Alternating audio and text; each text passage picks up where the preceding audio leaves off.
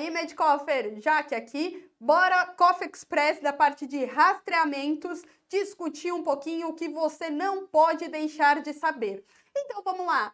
Rastreamentos. O que queremos? Queremos detectar precocemente uma doença, intervir e alterar a história natural dela. Para isso, nós temos que ter um período pré-patogênico bem definido e, e uma história natural da doença conhecida nós temos que identificar o indivíduo sobre risco, porque vamos falar que o vamos lembrar aí que o rastreamento não é indicado à torta e à direito. Ele tem uma população a quem ele se destina, inclusive porque se você indica a torto e a direito, você desperdiça recursos em saúde, tem o risco de causar o sobrediagnóstico, que é um diagnóstico que não adiciona em nada para o paciente e causa ainda, tem o risco de incorrer ainda em intervenções médicas danosas, que vai contra o conceito de prevenção quaternária.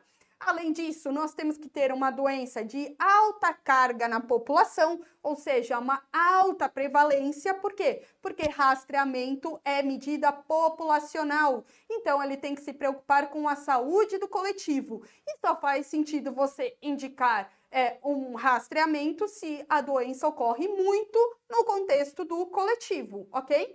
E ele tem que ter, você tem que ter ainda uma possibilidade de intervenção efetiva.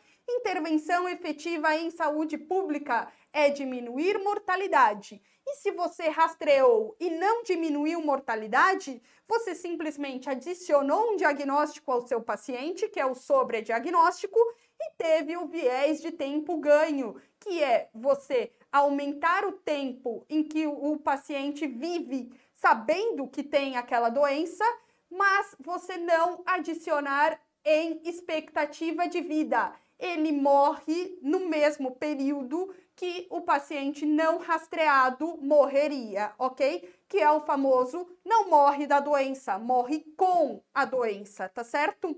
Bom, e como faremos? Nós iremos instituir um teste de forma contínua. O teste ele tem que ter alta sensibilidade. Por que alta sensibilidade?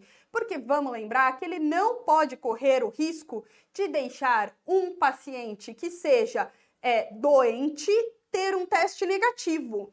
Então, ele não pode ter falsos negativos ele tem obrigatoriamente um alto valor preditivo negativo. Ou seja, se o teste de rastreio veio negativo, você pode confiar que aquele indivíduo não tem risco de estar doente. Agora, por ter baixos falsos negativos, ele tem o problema de ter alguns falsos positivos. E é por causa disso que você depois tem que fazer um exame de alta especificidade, que é um exame confirmatório. Ah, mas então a especificidade para o teste de rastreamento não importa?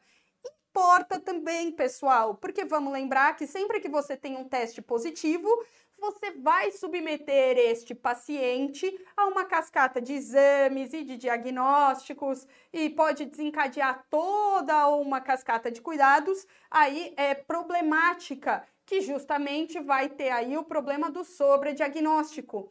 Mas é o que dá para a gente fazer. Os testes não são perfeitos, a gente não consegue ter 100% é, de sensibilidade, 100% de especificidade.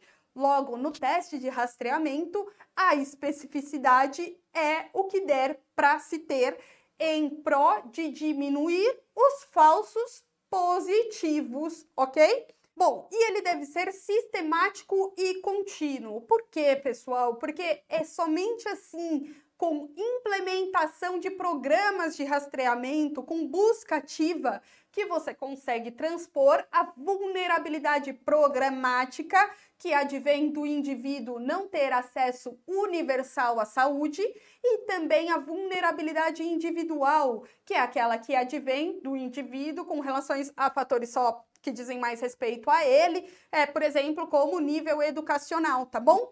E vamos lembrar também das leis dos cuidados inversos. Se você não faz um rastreamento sistemático e contínuo, acaba que você irá dispensar mais cuidados em saúde para a população que precisa menos, porque você só vai atender a população que te procura, que é a população do voluntário saudável, que já está mais envolvida no sistema de saúde e que, no geral, tem menores necessidades de saúde. E a população de menor renda, com maiores necessidades de saúde, você deixa de atender que é a lei dos cuidados inversos, a lei de Hart, que fere a equidade da, do, da, da, do acesso à saúde e a universalidade, tá bom? É um, aponta uma, uma ferida da equidade, tá?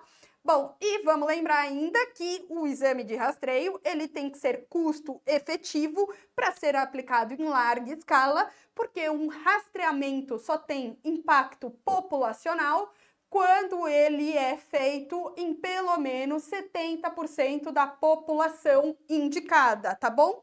E quando faremos? Quando houver indicação. Por quê? Porque se fizermos sem indicação, corre o risco de nós termos um sobrediagnóstico e ferirmos a prevenção quaternária desse doente. Vamos lembrar ainda, com relação ao rastreamento, que nós vamos ter o rastreamento por nível de recomendação. O nível A, a gente pode pensar nas medidas não oncológicas, que aí a gente vai ter pesquisa de dislipidemias em homens a partir dos 35 anos e mulheres a partir dos 45 anos, hipertensão a partir dos 18 anos, tabagismo como é, entrevista breve em toda a população adulta e pesquisa de DST, sífilis e HIV é, ou hepatite B e é, sífilis, tanto em população sexualmente ativa quanto na gestante, bem como oferta de profilaxia pré-exposição. Agora, dos oncológicos, nós vamos ter aí o câncer de colo uterino que pode ser a partir dos 21 anos, segundo recomendação americana, que é um pouco mais permissiva. Segundo recomendação brasileira, é a partir dos 25, com Papa Nicolau a cada três anos, tá bom? O câncer de mama aí vai ser sempre a partir dos 50 anos, mas como a expectativa de vida média dos americanos é maior, os americanos recomendam que seja pesquisado até os 74 anos. Já o Brasil recomenda que seja pesquisado até os 69 anos. Por quê? Porque a expectativa média de vida do brasileiro é menor, logo tem maiores. Se você detecta um câncer de mama a partir dos 69 anos, tem mais risco da paciente morrer com o câncer de mama do que do câncer de mama, ok? Bom, e câncer coloretal, vamos lembrar que a diretriz americana está recomendando a partir dos 45 anos. Tá certo que dos 45 até os 50 anos é nível de evidência B, tá? Mas já é importante você saber que, de uma forma geral, estamos recomendando os rastreios de câncer de forma um pouco mais precoce. E, segundo o Ministério da Saúde, é dos 50 até os 75 anos. E vamos lembrar ainda de próstata. Próstata é nível de evidência I insuficiente, segundo o Ministério da Saúde, e C de, é, de é, C com nível de evidência, com é, algumas evidências mostram benefício, outras mostram malefício, segundo o USPT-SF. E é por causa disso que em câncer de próstata entra de maneira muito importante a tal da decisão compartilhada, ok? Era isso que eu tinha para falar para vocês, para não se esquecerem aqui do que debatemos nesta primeira parte da aula, na parte de rastreamentos. Bora para a segunda parte com nosso digníssimo professor Carlão.